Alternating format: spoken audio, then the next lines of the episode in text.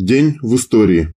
22 марта 1870 года группой политических эмигрантов-народников в Женеве была организована русская секция Первого интернационала. Карл Маркс принял предложение быть ее представителем в Генеральном Совете. 22 марта 1943 года фашистские каратели сожгли заживо 149 жителей, в том числе 75 детей. В карательной операции участвовали украинский 118-й Шуцманшафт батальон и особый батальон СС Дирлен Вангер. Это произошло 22 марта 1943 года. Озверевшие фашисты ворвались в деревню Хатынь и окружили ее. Жители деревни ничего не знали о том, что утром в 6 километров от Хатыни партизанами была обстреляна автоколонна фашистов и в результате нападения убит немецкий офицер. Но ни в чем не повинным людям фашисты уже вынесли смертный приговор. Все население Хатыни от мала до велика, стариков, женщин, детей, выгоняли из домов и гнали в колхозный сарай. Прикладами автоматов поднимали с постели больных, стариков, не щадили женщин с маленькими и грудными детьми. Сюда привели семьи Иосифа и Анны Барановских с девятью детьми, Александра и Александры Новицких с семью детьми. Столько же детей было в семье Казимира и Елены Иотко. Самому маленькому исполнилось только один год. В сарай пригнали Веру Яскевич с семинедельным сыном Толиком. Леночка Яскевич вначале спряталась во дворе, а затем решила надежно укрыться в лесу. Пули фашистов не смогли догнать бегущую девочку. Тогда один из фашистов бросился за ней. Догнав, расстрелял ее на глазах у обезумевшего от горя отца.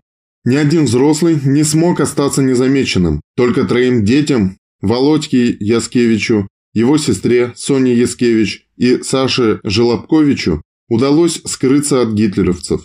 Когда все население деревни было в сарае, фашисты заперли двери сарая обложили его соломой, облили бензином и подожгли. Деревянный сарай мгновенно загорелся. В дыму задыхались и плакали дети. Взрослые пытались спасти детей. Под напором десятков человеческих тел не выдержали и рухнули двери. В горящей одежде, охваченные ужасом, люди бросились бежать. Но тех, кто вырвался из пламени, фашисты хладнокровно расстреливали из автоматов и пулеметов.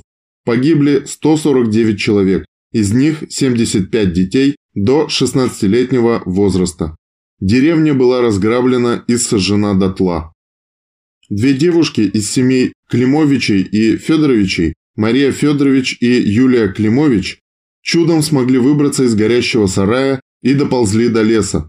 Обгоревших, чуть живых, их подобрали жители деревни Хворостени Каменского сельсовета. Но и та деревня вскоре была сожжена фашистами, и обе девушки погибли. Когда в горящей одежде, охваченные ужасом люди выбегали из горящего сарая, вместе с другими жителями деревни сбежала Анна Желобкович. Она крепко держала за руку 17-летнего сына Витю. Смертельно раненая женщина, падая, прикрыла сына собой. Раненый в руку ребенок пролежал под трупом матери до ухода фашистов из деревни.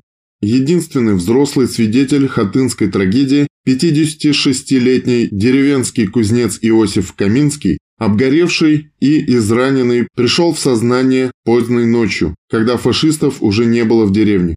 Ему пришлось пережить еще один тяжкий удар. Среди трупов односельчан он нашел своего израненного сына. Мальчик был смертельно ранен в живот, получил сильные ожоги. Он скончался на руках у отца.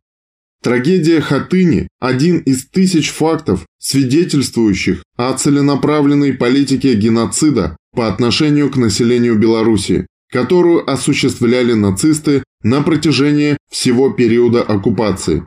Сотни подобных трагедий произошли за три года оккупации с 1941 по 1944 годов на белорусской земле. Вечная память.